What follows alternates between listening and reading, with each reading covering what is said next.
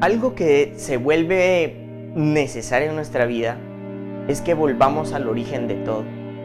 Nosotros fuimos creados bajo un diseño, bajo una idea y bajo un propósito.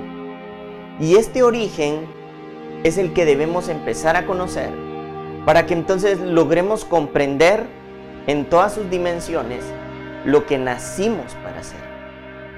Existe un grave problema, podríamos decirle así, que hoy de pronto le puede estar pasando a muchas personas.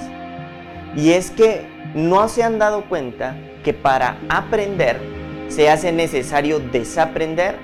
Hay un momento en el que Jesús dice, el que quiere ser mi discípulo, niéguese.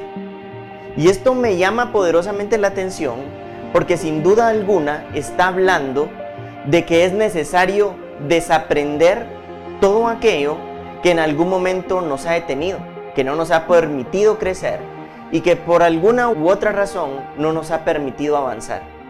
Y no solamente crecer y avanzar, sino entender el origen de todo. Tú fuiste diseñado, creado para una exposición realmente poderosa de Dios en esta tierra. Pero para eso vas a tener que desaprender, votar argumentos e ideas concebidas que te llevaron a tomar ciertas posturas. Y para eso se hace necesario desaprender para entonces aprender cuál es el origen de todo. Y en ese origen pues te encuentras tú. ¿Cuál es verdaderamente la razón de tu existencia? A imagen de quién fuiste creado y qué fuiste enviado a ser.